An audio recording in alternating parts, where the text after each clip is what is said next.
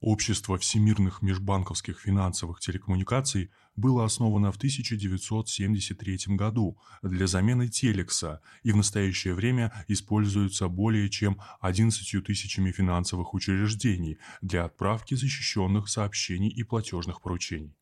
Ввиду отсутствия общепризнанной альтернативы, эта система необходима для глобальных финансов.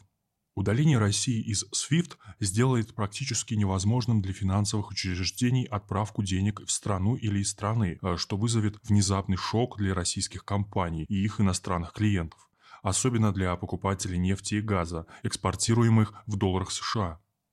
Отключение приведет к прекращению всех международных операций, а вызовет волатильность валюты и вызовет массовый отток капитала, написала Мария Шагина, приглашенный научный сотрудник Финского института международных отношений в прошлогодней статье для Московского центра Карнеги. SWIFT базируется в Бельгии и управляется правлением, состоящим из 25 человек, включая Эдди Астанина, председателя правления Центрального клирингового центра России. SWIFT, которая описывает себя как нейтральную коммунальную службу, зарегистрирована в соответствии с бельгийским законодательством и должна соответствовать правилам ЕС. Что будет, если отключить Россию от SWIFT? Э, такой прецедент есть. Иранские банки были отключены от сети в 2012 году, э, после того, как они попали под санкции Евросоюза в связи с ядерной программой страны. По словам Шагиной, после отключения Иран потерял почти половину своих доходов от экспорта нефти и 30% внешней торговли. SWIFT – это нейтральный глобальный кооператив, созданный и работающий для коллективной выгоды своего сообщества.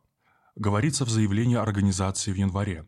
Любое решение о введении санкций в отношении стран или отдельных лиц принимается исключительно компетентными государственными органами и соответствующими законодателями.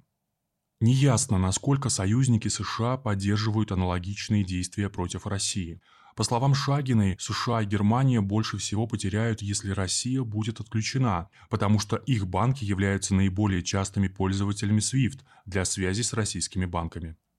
Как сообщает Financial Times, Европейский Центробанк предупредил кредиторов, имеющих значительные риски по России, о необходимости готовиться к санкциям против Москвы.